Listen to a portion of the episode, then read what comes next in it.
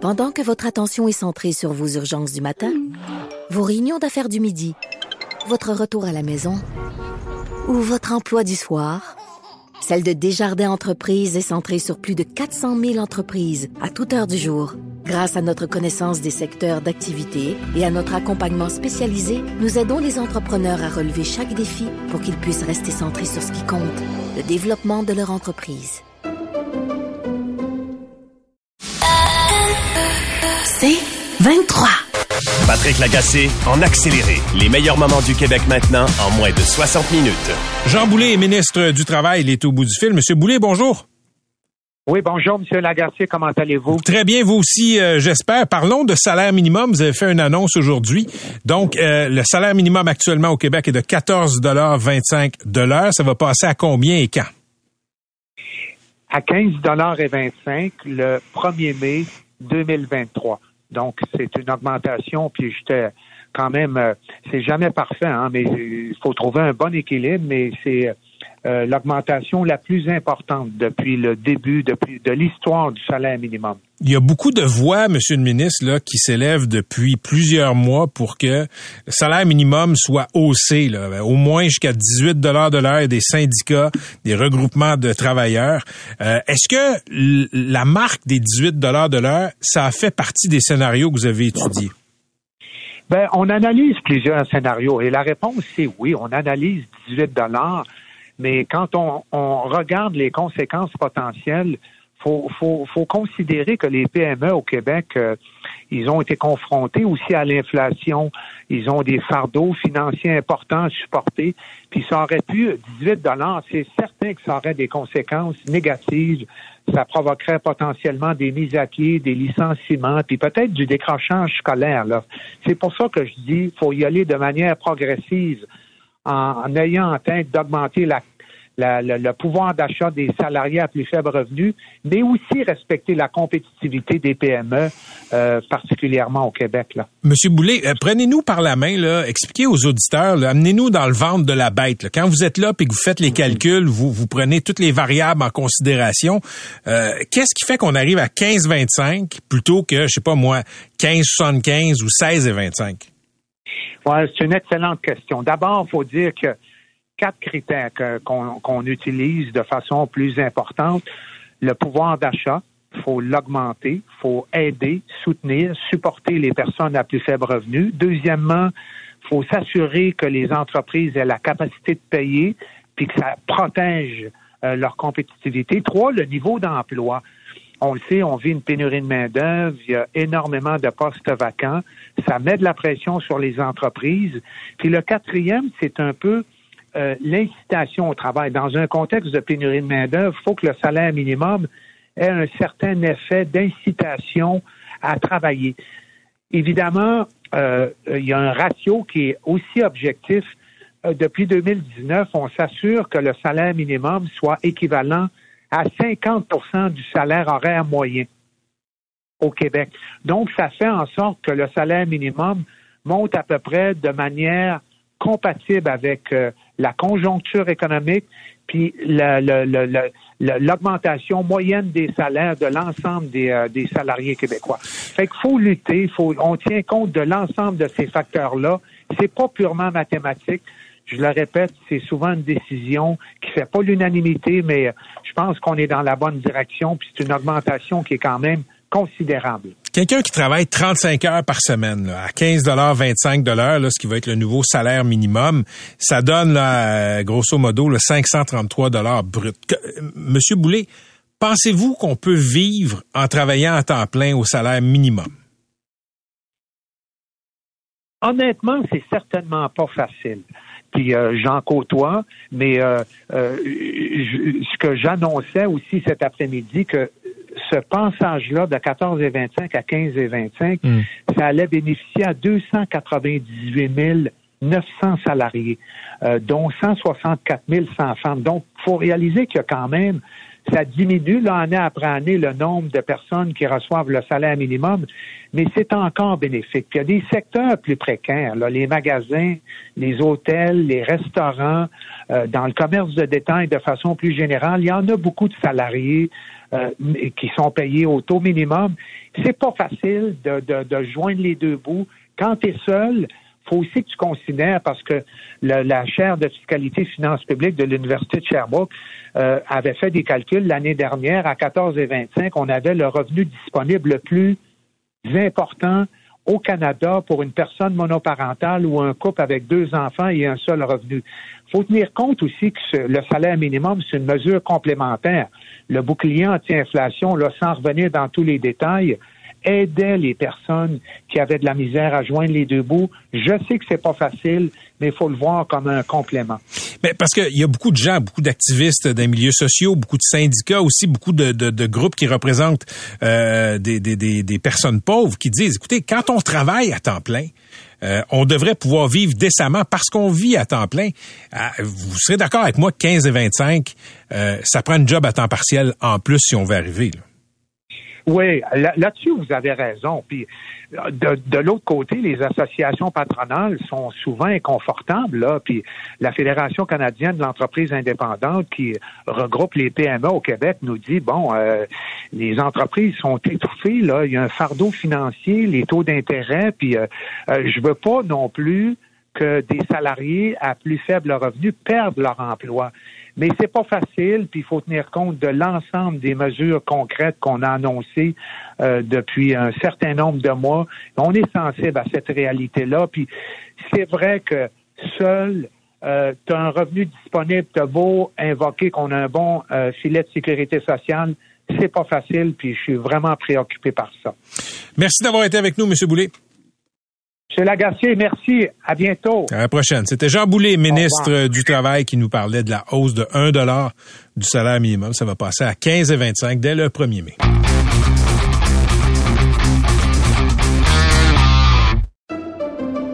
Pendant que votre attention est centrée sur cette voix qui vous parle ici, ou encore là, tout près ici, très loin là-bas, Celle de Desjardins Entreprises est centrée sur plus de 400 000 entreprises partout autour de vous. Depuis plus de 120 ans, nos équipes dédiées accompagnent les entrepreneurs d'ici à chaque étape pour qu'ils puissent rester centrés sur ce qui compte, la croissance de leur entreprise. L'aéroport John F. Kennedy de New York est très achalandé. C'est un des plus achalandés aux États-Unis. En moyenne, 1200 arrivées et décollages chaque jour. Évidemment, l'été, c'est un peu plus euh, occupé. Ça demande donc pour les professionnels de l'aviation, les gens euh, de la tour de contrôle, les gens qui sont dans les cockpits, beaucoup, beaucoup d'attention, peut-être même une vigilance plus marquée que dans d'autres aéroports. Et ce matin, il y a deux euh, aéronefs qui sont entrés en collision. On ne déplore pas de décès, mais vendredi dernier, euh, on a évité de très très près un accident. Il y a deux avions qui ont failli entrer en collision. On parlait de tout ça avec Jean Lapointe, pilote et expert en aviation civile. Monsieur Lapointe, bonjour. Oui, bonjour, Monsieur Lagacé. Donc, deux incidents euh, qui auraient pu euh, tourner au cauchemar en quelques jours à l'aéroport JFK de New York. Est-ce qu'il y a quelque chose de particulier dans cet aéroport?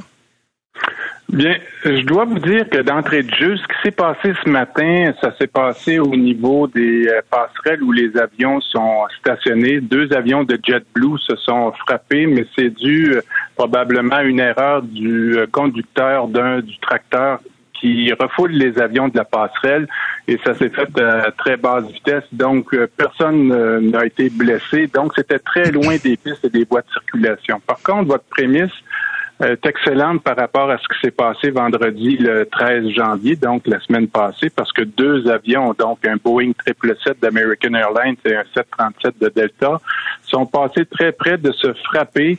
Euh, un des deux était en décollage et American Airlines euh, a traverser la piste euh, d'où Delta Airlines décollait suite au fait qu'ils ont probablement mal interprété l'autorisation de circuler pour une autre piste. L'avion de Delta, pour situer les gens, était sur sa ligne droite en train de prendre son envol.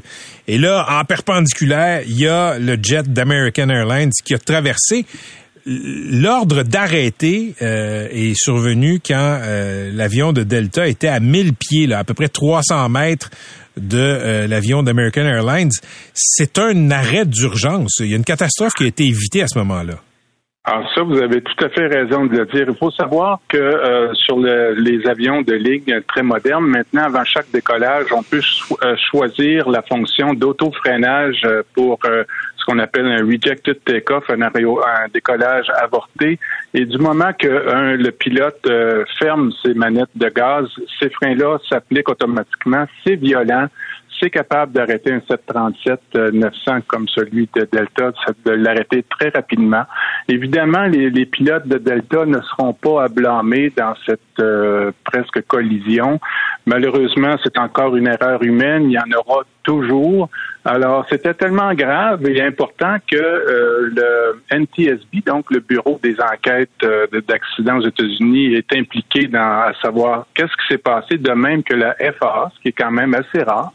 Donc, il faudra voir pourquoi c'est arrivé, puis qu'est-ce qu'on peut faire pour diminuer les, risques de collision entre les avions au sol. Qu'est-ce qui peut se passer pour qu'un pilote décide de traverser une piste où il y a euh, un pilote qui s'apprête en perpendiculaire à lancer son avion? Ben, je vous dirais que c'est une mauvaise compréhension de l'autorisation qu'il a reçue, surtout qu'il se dirigeait vers euh, la piste pour laquelle il n'était pas obligé de décoller. Donc, euh, les enquêteurs vont regarder si les trois pilotes d'American Airlines qui étaient dans la cabine de pilotage, euh, si ça ne serait pas un élément de fatigue qui est rentré en jeu ou de distraction. Il faut savoir que les lois aériennes obligent ce qu'on appelle un cockpit stérile lorsqu'on est en bas de 10 000 pieds d'altitude et surtout au sol. Et donc, ça interdit aux pilotes d'avoir des conversations autres que sur que ce qui a trait à la navigation au sol. Évidemment, c'est arrivé vendredi soir à 21h. C'est un peu plus complexe euh, de circuler la nuit, mais ce n'est pas une raison là pour avoir traversé la piste sans autorisation. Ce que vous me dites, c'est que pendant que euh, l'équipage est au sol, on peut pas parler d'autre chose que ce qui est euh, euh, devant nous, là, que la tâche de piloter l'avion. Exactement. Et c'est du sol, euh, M. Lagacé, jusqu'à 10 000 pieds d'altitude. Et la même chose lorsqu'on revient vers un aéroport et qu'on descend vers l'aéroport. Aussitôt qu'on frappe 10 euh, 000 pieds d'altitude en descente, on n'a pas le droit de parler d'autre chose que de, de ce qui se passe devant nous jusqu'à temps qu'on soit stationné à la passerelle. Pourquoi? Ben, c'est pour éviter justement euh, des distractions, de ne pas bien entendre une autorisation de la part des contrôleurs aériens. Euh, c'est arrivé dans le passé, justement, lorsqu'on regarde les collisions d'avions, puis ça me rappelle aux îles Canaries en 1977, quand 580 personnes sont mortes, quand 2747 se sont frappés. Il y avait clairement une distraction avec les membres d'équipage et dès ces années-là, on a forcé ce qu'on appelle le, cockpit stérile. Hmm. Euh, ce qui s'est passé à JFK, ces deux avions qui ont failli se frapper au sol, euh, est-ce qu'il y a des similitudes avec ce qui s'est passé à San Francisco impliquant un, jet d'Air Canada? C'est en juillet 2017. Si, si je me souviens bien, Monsieur Lapointe, euh, l'avion d'Air Canada faisait son approche, c'était le soir, c'était de nuit. Ils ont failli frapper un avion qui passait sur la piste. Oui, qui s'apprêtait même à, décoller. C'est passé très près aussi. Là, dans les études, on s'est aperçu qu'il y avait deux raisons pourquoi c'est arrivé. Premièrement, les, les pilotes impliqués chez Air Canada avaient choisi la mauvaise fréquence euh, euh, radio et donc n'étaient pas en contact avec la tour alors qu'ils croyaient qu'ils l'étaient. Hmm. Et euh, deuxièmement, ben, la fatigue aussi, il était tard le soir. Un des deux membres d'équipage avait une longue journée. C'était un facteur contributif. Mais effectivement, quand ces événements-là se il faut toujours savoir pourquoi puis qu'est-ce qu'on peut faire pour améliorer euh, justement la communication entre les pilotes et, les contrôleurs aériens. Je dois dire que les pilotes de Delta ont été très vigilants vendredi soir parce que avant même qu'ils aient l'ordre d'arrêter leur avion sur la piste 4 gauche, ils avaient entamé euh, l'arrêt du décollage. Est-ce que est-ce que les accidents d'avion, c'est toujours le fait d'erreurs humaines? En fait, c'est plus souvent une combinaison d'événements. Prenez une chaîne et puis les pilotes ne sont qu'un maillon de cette chaîne-là. En général, ça va être euh, euh, situé entre l'être humain, son avion au niveau mécanique et les conditions de, météorologiques de l'environnement. Alors, euh, hier, évidemment, vendredi, évidemment, la météo était bonne, heureusement, parce que on s'imagine que si ça avait été moindrement nuageux avec une visibilité réduite, là, il y aurait pu avoir une collision.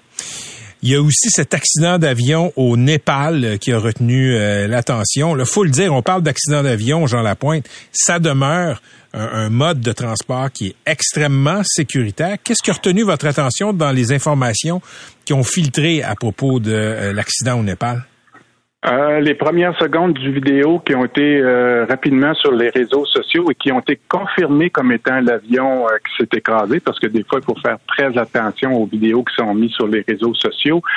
C'était l'attitude de l'avion qui était à quelques kilomètres de la piste et il était déjà dans une attitude inhabituelle pour un avion qui atterrit, c'est-à-dire que son nez était très relevé, puis au lieu d'être en mode descente et dans les secondes qui ont suivi, on s'est aperçu que l'aile gauche a, basculé vers la gauche. Et quand on est près du sol comme ça, M. Lagacé, c'est clair pour quelqu'un d'expérience que le pilote euh, est dans une phase de décrochage qui est le pire ennemi pour un pilote parce que quand décrochage, c'est que ça veut dire que l'avion n'avance plus assez vite pour créer de la portance et rester en l'air. Et on voit qu'en dedans de quelques secondes, l'avion euh, décroche. Lorsqu'on est en décrochage, faudra voir, puis votre question, elle était bonne à savoir quels sont les éléments qui peuvent amener à un accident.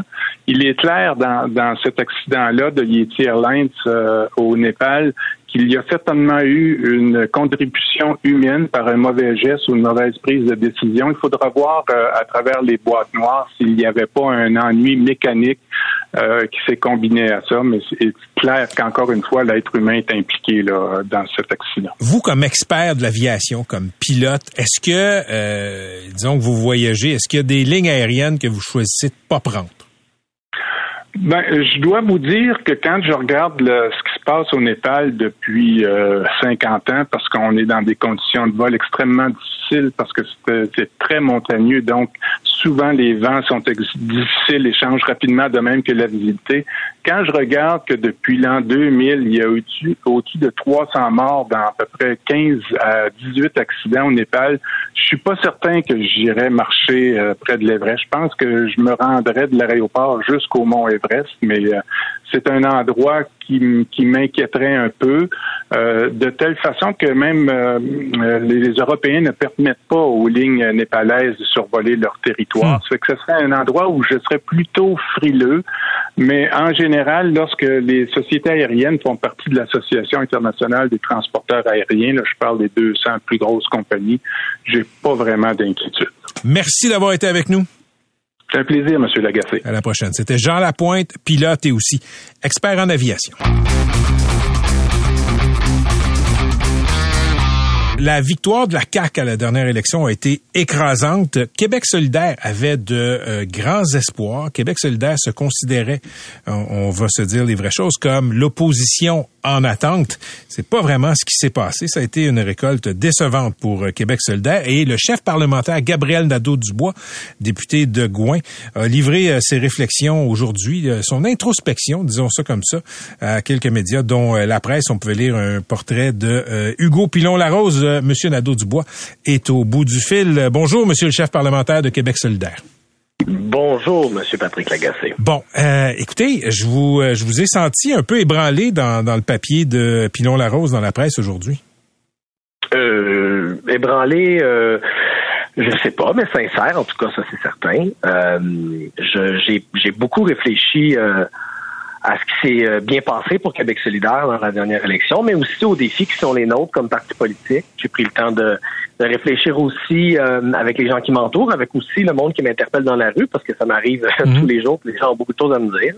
Et euh, je trouvais important, à l'aube de notre Conseil national, qui va avoir lieu dans trois semaines à Montréal, d'inviter les membres de mon parti à ce qu'on se pose ensemble les bonnes questions pour la suite des choses pour Québec solidaire. Vous l'avez dit en introduction, les résultats du 3 octobre sont pas ceux que l'on souhaitait. C'est pas une catastrophe non plus. On a quand même un député de plus, mais c'est pas à la hauteur de nos attentes. Et moi, je veux qu'on se relève les manches, qu'on se pose les bonnes questions, parce qu'en 2026, on a un rendez-vous important avec les Québécois puis avec les Québécoises. C'est quoi les bonnes questions? Ben, il y en a deux, selon moi, principalement. La première, c'est comment construire un pont entre les générations. La bonne nouvelle à Québec solidaire, c'est qu'on a encore un appui solide chez les jeunes. Hein? Tous les sondages le montrent et le remontrent. La jeunesse québécoise euh, appuie euh, en bonne bonne proportion Québec solidaire. On est, je pense, bien branché sur les priorités de la jeune génération. Sauf que ça suffit pas. Il va falloir être capable dans les prochaines années de connecter avec les priorités de toutes les générations au Québec, pas seulement les jeunes. C'était une mission que je m'étais donnée dans le cadre de la dernière campagne électorale. De toute évidence, on n'y est pas arrivé. De toute évidence, j'y suis pas arrivé. Euh, mais il va falloir trouver des solutions parce que pour remplacer François Legault, il va falloir aller chercher l'appui des Québécois et Québécoises de tous les âges, pas seulement les plus jeunes. Puis la deuxième grande question, ben, c'est de poursuivre notre percée puis notre enracinement à l'extérieur des centres urbains. Parce que Québec solidaire fait des bons résultats dans bien des villes, pas seulement Montréal, Québec et Sherbrooke, mais c'est souvent en milieu rural que c'est plus compliqué. C'est ce que notre analyse des résultats électoraux démontre. Moi, je pense que c'est important de mettre le doigt sur ce défi-là pour qu'on se pose des bonnes questions, puis qu'on travaille dans les prochaines semaines, les prochains mois, à, puis en fait les prochaines années, à développer un projet de société, un discours politique qui parle aux Québécois, partout sur le territoire, qu'on soit en milieu rural ou en milieu urbain. Qu'est-ce qui n'a pas passé avec les, avec les plus vieux? Puis je m'inclus là-dedans, les 50 ans et plus, parce que dans les chiffres que j'ai vus, M. Nadeau-Dubois, chez les jeunes, vous êtes très, très fort.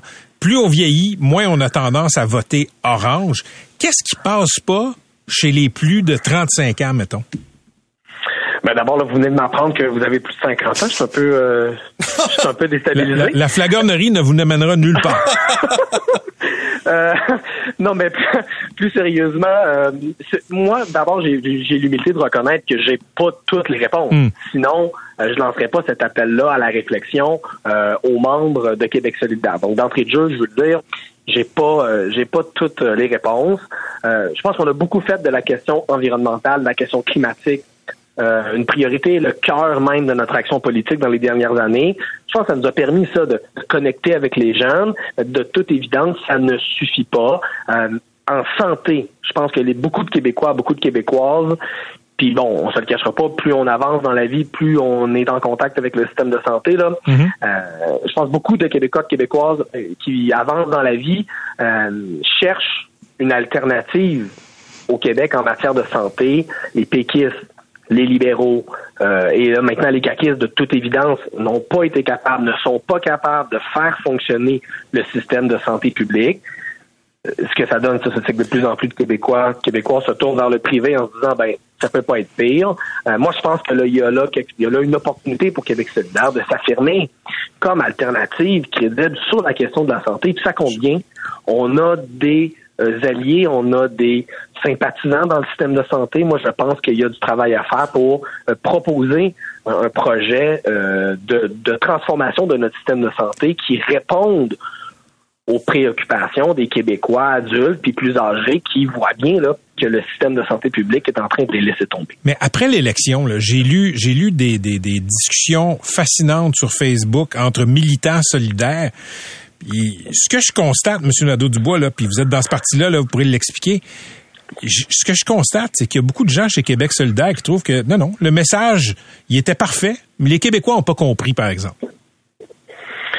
Mais je sais pas, il y a bon, il y a beaucoup de, il y a 25 000 membres à Québec solidaire. Tous ces gens-là sont sans doute sur Facebook et écrivent des commentaires. Moi, ce que j'ai entendu dans les derniers mois, parce qu'on a fait un exercice de bilan, on est allé rencontrer les associations locales de Québec solidaire. Moi, j'ai parlé à plusieurs dizaines de candidats, candidates euh, aux dernières élections dans les derniers mois. Puis ça, j'ai pas beaucoup entendu ça. J'ai entendu des, des, des, des avis qui étaient nuancés, parce que tout n'a pas été mauvais dans notre campagne électorale quand même. Notre plan climat, par exemple, a été largement salué par tous les experts au Québec comme étant le plan le plus solide. Euh, on avait des candidatures, je pense. On avait une équipe de candidatures de haute qualité. Je pense à Mélissa Généreux, qui était notre candidate dans Saint-François, qui ne l'a pas emporté, mais qui était une candidature solide sur la question de la santé mentale. Donc, j'ai entendu, oui, du positif. Et puis, on- on- j'ai entendu aussi des remises en question. Nos propositions fiscales, bien sûr, c'est sur toutes les lèvres et c'est correct et c'est normal. Ça, ça vous a ont fait mal. été reçues. Ça vous a fait mal l'idée de l'idée de taxer les Québécois qui ont un patrimoine de plus d'un million de dollars. Ça vous a fait mal. Euh, plus une proposition est compliquée, plus elle est facile à attaquer. Puis cette proposition-là, elle était trop complexe et on va la revoir. Ceci étant dit, sur le fond du débat, on lâchera pas le morceau. La redistribution de la richesse, Ça va rester Hmm. une priorité. Oxfam, cette semaine, a sorti des nouveaux chiffres absolument renversants. hein. Depuis le début de la pandémie, Ouais. le 1% c'est accaparé le deux tiers des richesses qui ont été créées. Mais je pense- je pense- un François Legault Pas- qui dit faut créer de la richesse. On a besoin d'une force politique qui dit un instant, Mais- qui profite de cette création de richesse. Maintenant, sur le comment y arriver, sur la bonne mesure pour redistribuer cette richesse-là, euh, on a entendu le message et on va en prendre notre Mais la nuance que je vous apporterais, c'est euh, par rapport au, au rapport de Oxfam, c'est qu'il y a une différence entre Bill Gates, Elon Musk, puis le gars qui a un triplex dans Rosemont. Et c'est pour ça que je vous dis qu'on a entendu et qu'on va faire notre travail. OK. Est-ce que Québec solidaire est trop à gauche? Est-ce que vous avez besoin d'un recentrage pour former un gouvernement un jour? Ça dépend ce qu'on veut dire par recentrage. Moi, je pense qu'il faut, c'est ce qu'on a fait à la dernière élection, il faut continuer, qu'il faut le faire davantage, il faut clairement se centrer sur les préoccupations des gens. Moi, je pense qu'on a besoin d'un parti qui a des solutions structurantes sur la question climatique. On a besoin d'un parti qui est ambitieux sur la question de la crise du logement, parce qu'en ce moment, ça s'empire d'année en année et la CAQ ne fait rien. Mais il va falloir trouver une manière d'articuler euh, de manière plus efficace, de manière plus concrète ce projet-là. Et il va falloir que Québec solidaire, ses membres, ses élus se posent la question, est-ce qu'on souhaite former le prochain gouvernement? Et si oui, faire des choix en conséquence. OK, Québec annonce aujourd'hui une hausse du salaire minimum. Ça va passer à 15,25 euh, Réaction? Au mois de décembre dernier, François Legault, je lui ai posé la question. Je lui ai dit, est-ce que 18 18 de l'heure, ça permet de vivre dans la dignité au Québec? Il m'a dit non. Aujourd'hui, il annonce un salaire minimum à 15,25. Autrement dit, la CAC fixe un salaire minimum dont elle sait très bien qu'il ne permet pas aux gens de vivre dans la dignité. Ça, c'est un problème économique. C'est un problème démocratique aussi, parce que ça veut dire qu'en travaillant à temps plein au salaire minimum, on vit dans la pauvreté et on a besoin d'aller dans des banques alimentaires. C'est pas normal. Cette hausse-là, elle est insuffisante, elle est même insultante. Ça montre que la prétention de François Legault à vouloir euh, créer de la richesse au Québec, ça ne vaut pas pour tout le monde. OK. Puis un, un gouvernement solidaire mettrait le salaire minimum là euh, à combien? À 18 de l'heure, puis on utiliserait une portion des revenus générés par cette hausse de salaire minimum-là, on l'investirait pour accompagner les très petites entreprises, le milieu communautaire, le milieu agricole, bref, les entreprises qui ont besoin d'aide pour faire une transition vers ce 18 de l'heure-là, on les aiderait avec des fonds publics, mais c'est pas normal dans une société démocratique qu'en travaillant à temps plein, là, on se retrouve dans des banques alimentaires parce qu'on n'est pas capable de remplir son panier d'épicerie. Merci d'avoir été avec nous, euh, Monsieur Nadeau-Dubois. Ça m'a fait plaisir, M. Lagacé. À la prochaine. C'était Gabriel Nadeau-Dubois, le chef parlementaire de Québec solidaire. Puis tantôt, je mentionnais euh, à GND euh, des, échanges de militants solidaires que j'ai pu euh, épier sur Facebook, disons ça comme ça. C'est, vraiment très intéressant parce que les militants des partis sont pas nombreux, disons, à faire des débats sur la place publique. Et, je sentais, je comprends, il m'a dit il y a 25 000 membres, c'est vrai, il a raison. Mais ce que je voyais dans l'échantillon, il y avait plusieurs dizaines de, personnes qui commentaient. Beaucoup de gens qui se disaient, non, un, les médias sont contre nous, ils ont mal expliqué. Deux, les Québécois ont pas compris. La campagne était parfaite. Je dis pas que c'est, je dis pas que tous les militants solidaires pensent ça, MC, mais il y avait, comment je te dirais, il y a le syndrome Projet Montréal. Sont tellement, les gens de Québec solidaire, les militants, sont tellement à fine pointe, ils ont tellement tout lu, qu'ils pensent que tout le monde est au même point et tout le monde va comprendre si on leur explique assez longtemps. C'est un peu plus complexe que ça. Et l'histoire de la taxe tantôt, euh, la, la, fameuse taxe orange, euh, tu sais, quand je lui parle à M. Nadeau-Dubois, de euh, cette mesure-là, là, taxer les Québécois qui ont un million en patrimoine. Un million en patrimoine, c'est beaucoup, c'est beaucoup de monde. Je comprends que dans le grand ordre des choses, il y a des gens qui sont pires que toi. Mais si t'as un duplex, par exemple, t'as une job, mm -hmm. euh, t'arrives rapidement à un million. C'est là que je te dis. C'est là que je te dis que ils ont peut-être pas compris des affaires. Le réflexe, il me cite Oxfam. Je comprends. Je comprends Oxfam qui le dit. On a parlé, on a fait la, on a fait une belle place à ce rapport-là la semaine passée. Jean-François Nadeau en a parlé. Non, c'était lundi, pardon. Euh, oui, oui, les hyper milliardaires t'es pas un hyper milliardaire au Québec quand t'as un million d'actifs. Mhm. Si t'en as 10, c'est une autre ca- catégorie, on se comprend. Mhm. Mais c'est là que je trouve qu'il y a comme une rupture entre la pensée de Québec solidaire puis la moyenne des ours. Deux erreurs rapides. Tu te rappelles le comité euh, du oui lors des deux derniers référendums? C'était pas qu'il avait commis des erreurs dans la campagne. C'est que les gens n'avaient pas compris. Hmm. Les gens avaient mal compris. Quand tu écoutes Québec solidaire, c'est souvent ça. On, on a raison, mais les gens ne nous comprennent pas. Bon, ça, c'est Hmm, une première comprends. erreur. Deuxième, je trouve que c'est une- aussi une erreur assez grave, c'est de nous avoir dit souvent, et je cite, c'est l'élection de la dernière chance. Ouais, je comprends ce que tu veux dire. Tu, tu- On tu- pourra pas avoir quatre dernières chances. C'est ça. Puis la prochaine fois, on va dire Mais- quoi? L'élection de la dernière chance. Et je te préviens, l'autre après, l'élection de la dernière chance. Mais- à un moment donné, ça colle. Ce qui- est intéressant chez QS, c'est qu'ils forment une opposition qui est efficace. Je me rappelle du Bien dernier sûr. mandat. y a- par ça paye bout- pas tout le temps, non, mais, par bout, tu te disais, coudon, c'est l'op- c'est l'opposition officielle. Euh, ils étaient Ouais. extrêmement efficaces, mais euh, efficaces au Parlement, puis Mhm. récolter des votes, c'est deux patentes différentes.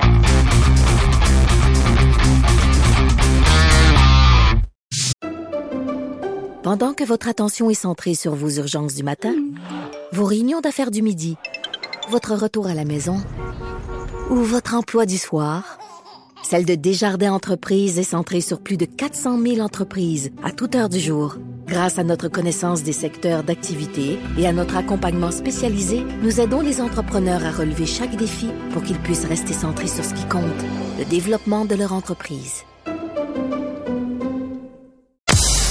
Et spectacle.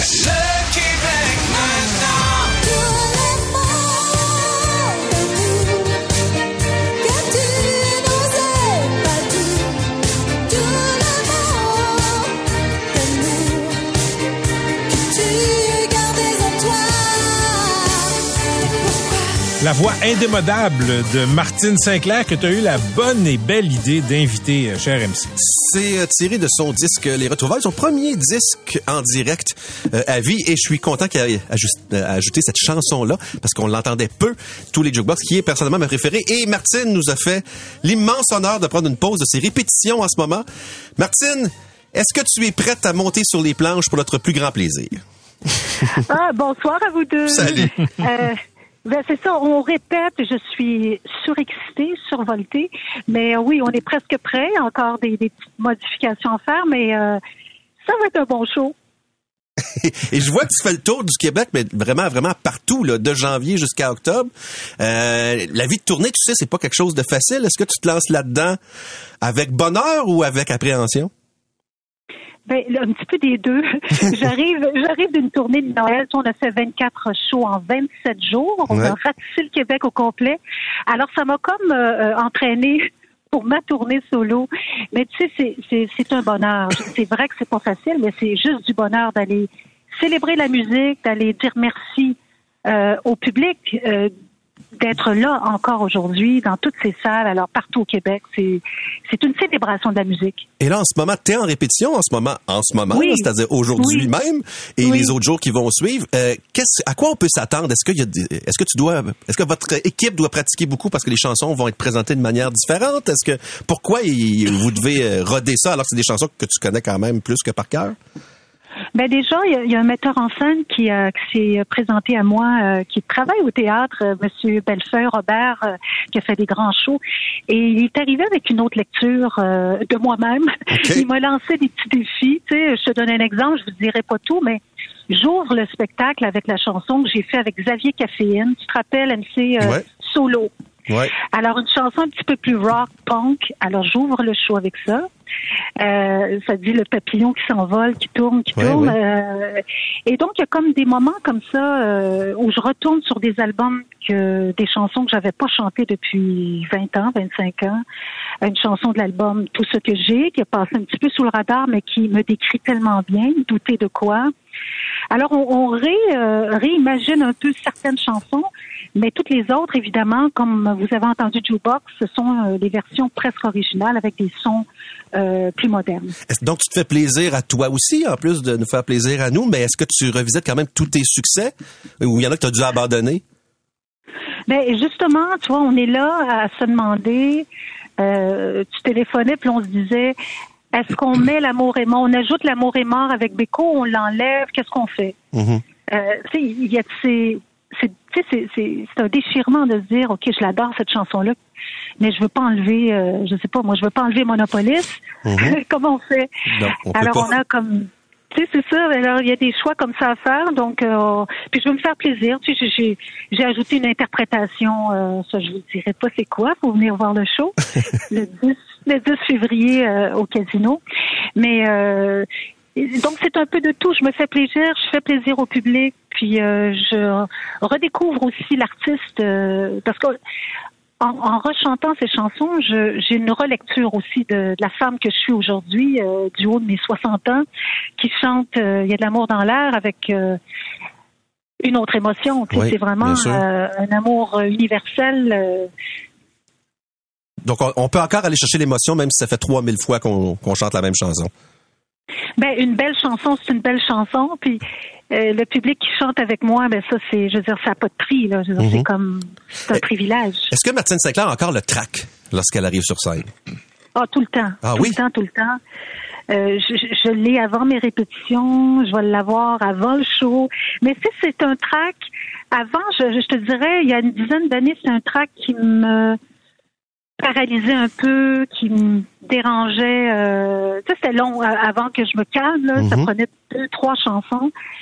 Et là, c'est un track qui, qui est comme devenu un ami, un allié. OK. C'est vivable. Oui, c'est vivable. Oui, je, je, m'amuse avec. Tu. Écoute, en terminant, Martine, t'as entendu parler du Starmania qui est produit en ce moment à Paris. Notre collègue Catherine Beauchamp est là-bas. Elle vient de voir le spectacle qui, paraît-il, est formidable, ovation debout et tout ça. C'est un spectacle qui va venir au Québec. Est-ce que toi, t'as pris une distance par rapport à ce spectacle-là, vu que ça t'a quand même propulsé, ou si ça vient au Québec, tu vas aller le voir? Ben moi, pour tout vous dire, j'ai fait un rêve la semaine dernière. Oh. Et dans ce rêve, j'allais chanter dans Starmania, le nouveau Starmania. On m'a demandé de chanter Monopolis OK. et je l'ai fait dans mon rêve. C'est un beau rêve. Est-ce que c'est est-ce que c'est une, bouteille à la mer qu'on lance là pour un est-ce que c'est un souhait? Ben oui. Ben écoute, on va Ah, bon, essayer. bon, moi, je rêverais, moi, je rêverais d'aller d'aller faire le, le, le Monopolis avec cette jeune fille, euh, cette jeune interprète euh, qui vit la même chose finalement de ce que j'ai vécu à 17 ans. Bien sûr. avec euh, le rôle de Cristal. Mais c'est ça, les, les grandes œuvres de Luc Plamondon et Michel Berger, ben, ça passe le temps, ça passe les époques et ça survit toutes les autres, euh, les autres modes. Tu sais. Qu'est-ce qui explique euh, justement euh, la pérennité de ça, Martine? Qu'est-ce qui explique que Starmania tombe pas, ne devient pas démodé?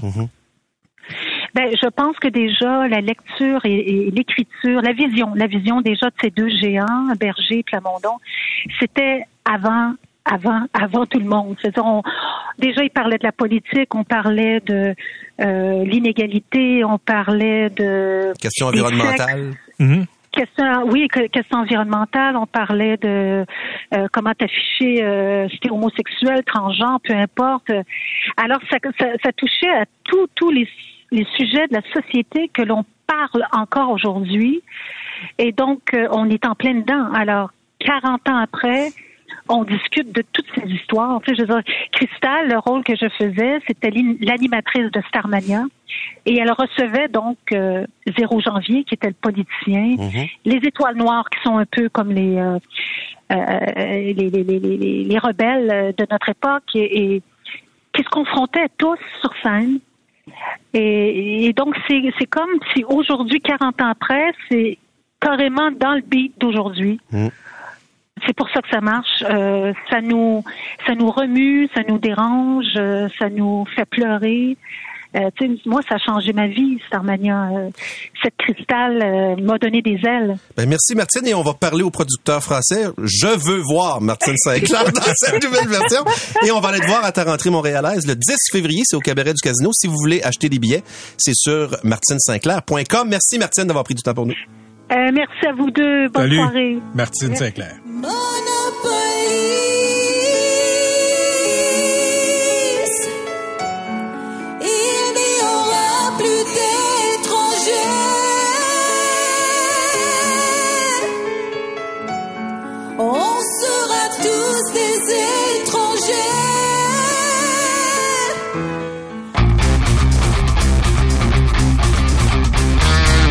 Vous avez euh, sans doute vu cette histoire-là qui est sortie dans les derniers jours des directions d'école à Montréal qui ont décidé de s'éloigner du bulletin chiffré.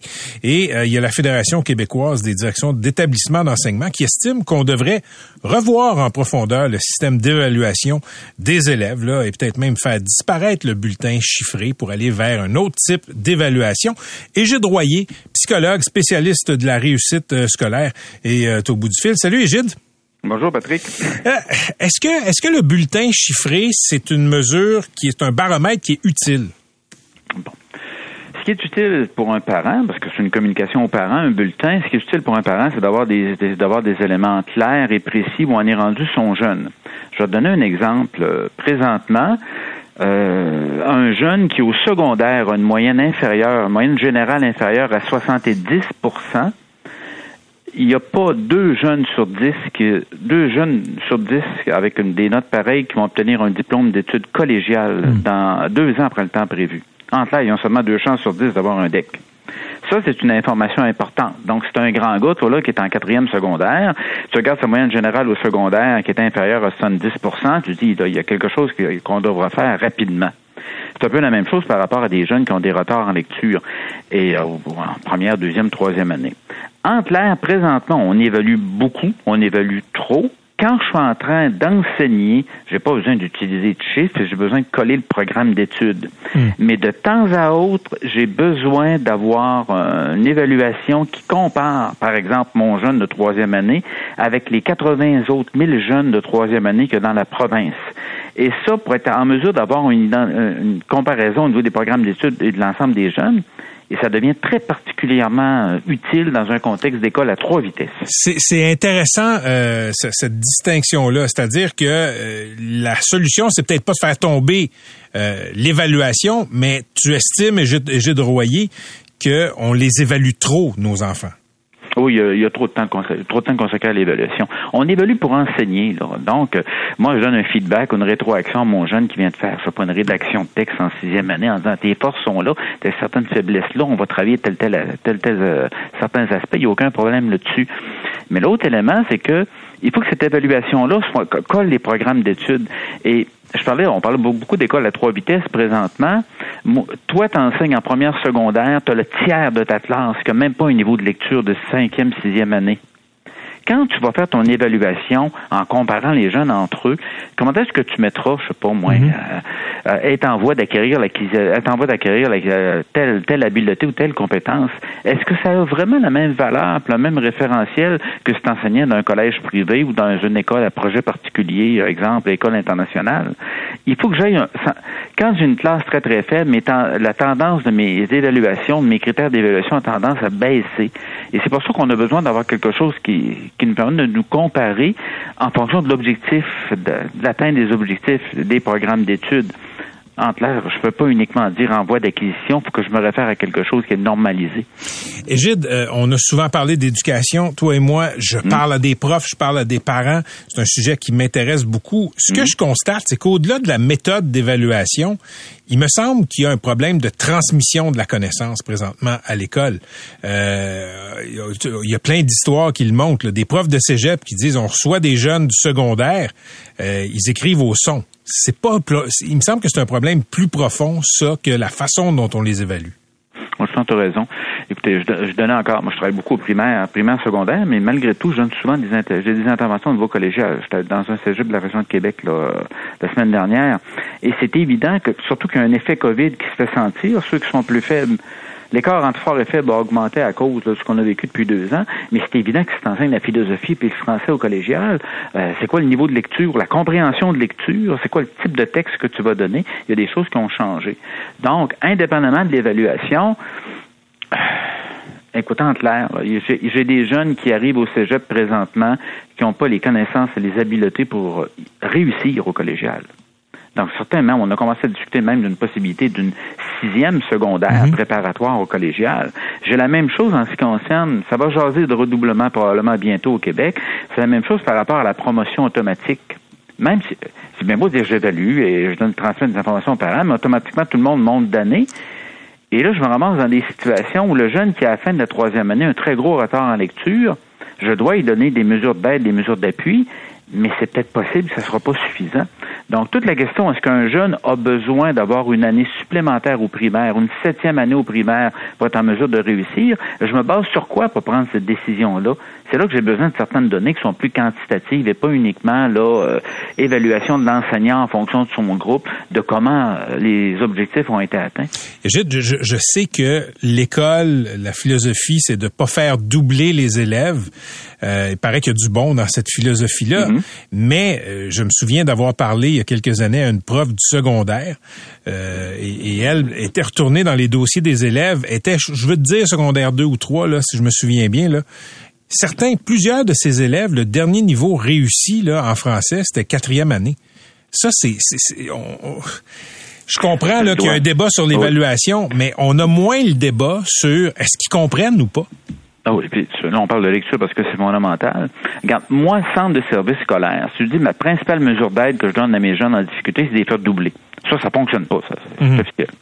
Moi, centre de service scolaire, des bons, j'applique, les pratiques exemplaires au niveau de l'enseignement de la lecture, je donne des mesures d'appui, j'ai des activités l'été, mais malgré tout, je constate que j'ai un certain nombre de jeunes qui ont besoin de plus de temps pour, pour atteindre, entre autres, les objectifs, euh, compétences et objectifs en lecture. Donc ça, ça devient justifié par des gens en contexte de faire, euh, d'avoir une année supplémentaire.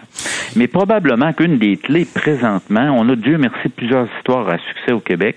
Je pense entre je pourrais en citer plusieurs. Je pense à Marguerite Bourgeois, là, Centre de service scolaire Marguerite Bourgeois. Je pense entre autres à Rivière-du-Nord, Centre de service scolaire à Rivière-du-Nord. Si j'applique dès, dès la maternelle les pratiques exemplaires bien soutenues par la recherche au niveau de l'enseignement de la lecture, j'arrive avec une possibilité d'avoir 9 jeunes sur 10 qui passent au secondaire avec à niveau au niveau de la compréhension de lecture ça, ça, ça devient une variable qui est importante, encore plus importante que, que l'éva- que l'évaluation que je ferai ou non. Là, c'est vraiment l'atteinte des objectifs des programmes d'études. Gide, euh, quelle est ta position sur l'utilité des devoirs? Ah, J'ai on- oh mon Dieu, ça redate. Il a même écrit quelque chose dessus il y a une trentaine d'années, puis on a pu, ça- c'est arrivé plusieurs fois. Je pense que dans les petites classes, là, maternelle, maternelle première, deuxième, troisième, quatrième année, euh, les enseignants qui décident de demander aux parents, gardez-vous une période d'une vingtaine de minutes, de lec- 20 minutes, 30 minutes de lecture, euh, réservée à la lecture à la maison, dans un environnement tranquille chaque, chaque soir, ça va être suffisant. Compte tenu du style de vie des parents présentement, mais du fait que les enfants ont travaillé à l'école durant toute la journée. Donc, leçon de voir, quand on, les, les méta-analyses qu'on avait sur la, la, la question, on disait que ça changeait pas grand-chose. Quand on prend l'ensemble, euh, c'est plus la qualité de l'enseignement qui fait une différence que le fait que j'envoie des leçons et des devoirs plus je penche vers le troisième cycle du primaire, de développer des habiletés ou des, des attitudes, des habitudes de, de travail individuelles, de réserver du temps et de développer entre ces habiletés de travail de manière autonome, ça, ça devient important, entre autres par rapport à ce qui va arriver au secondaire. Mais dans les petites classes, on voyait pas énormément de différence là, entre euh, c'était davantage la qualité de l'enseignement qui faisait la différence que le fait qu'on donne des devoirs, on n'en donne pas. Pour un maximum de minutes, de combien de minutes par soir? Première, deuxième, en tout cas, première, deuxième année, le standard, c'est une vingtaine de minutes, là, réservé à la lecture. Ouais. Au, niveau, au niveau des leçons, des devoirs, euh, faut avoir quelque chose d'autonome, sous forme de recherche ou de travail en quatrième, cinquième, sixième année, mais vous dites que ça ressemblait plus à l'ordre d'une demi-heure. Mais là, dépendamment des écoles que vous fréquentez, ça peut avoir, il peut y avoir des attentes qui sont, qui sont différentes là-dessus. Mais essentiellement, moi je te disais, c'est davantage la qualité de ce qui se passe en classe qui jouait. L'autre élément, c'est que j'ai certains jeunes, je pense entre autres au programme de tutorat, j'ai des jeunes qui ont certaines difficultés particulières en mathématiques.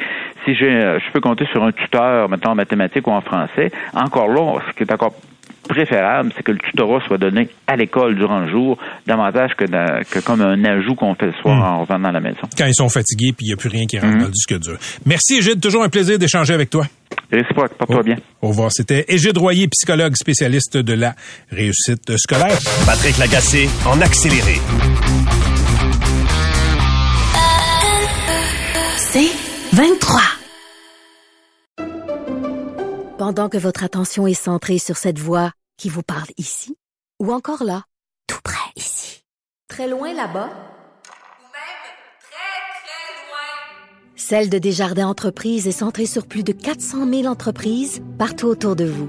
Depuis plus de 120 ans, nos équipes dédiées accompagnent les entrepreneurs d'ici à chaque étape pour qu'ils puissent rester centrés sur ce qui compte, la croissance de leur entreprise.